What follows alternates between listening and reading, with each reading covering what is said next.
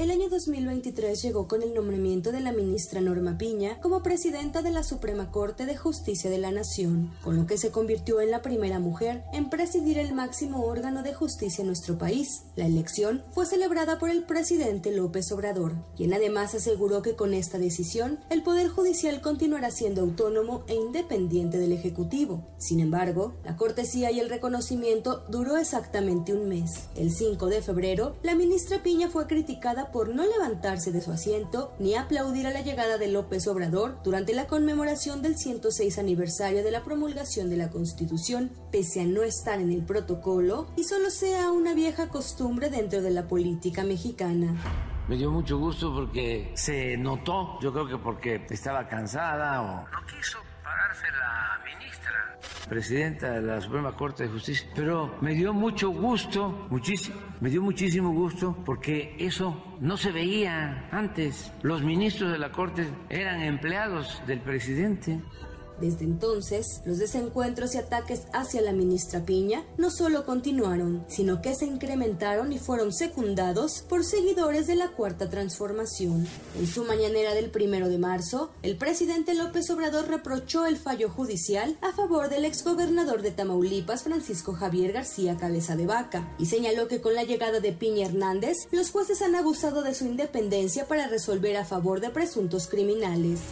Enseguida, una amenaza de muerte en contra de la ministra comenzó a circular en redes sociales. Para el 8 de marzo, en la celebración del Día Internacional de la Mujer, mientras colaboradoras vitoreaban a la ministra Piña, una seguidora del mandatario Andrés Manuel se apostó en las escalinatas de la corte y mostrando un rifle de cartón, gritó consignas en su contra.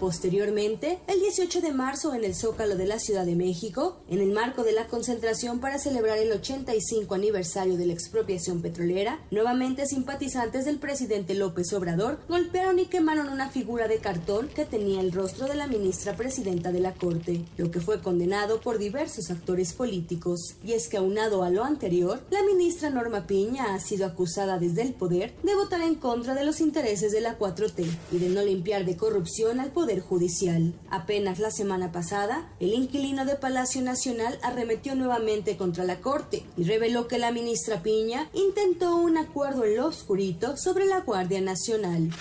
Nosotros no hacemos acuerdos en lo oscurito. ¿Quién mandó ese mensaje? La presidenta y otros ministros. Que entrara en vigor después de sí, enero. Sí, sí, que querían. Les dije, ni les contesten el teléfono. Ni les contesten el teléfono. Ni les contesten el teléfono.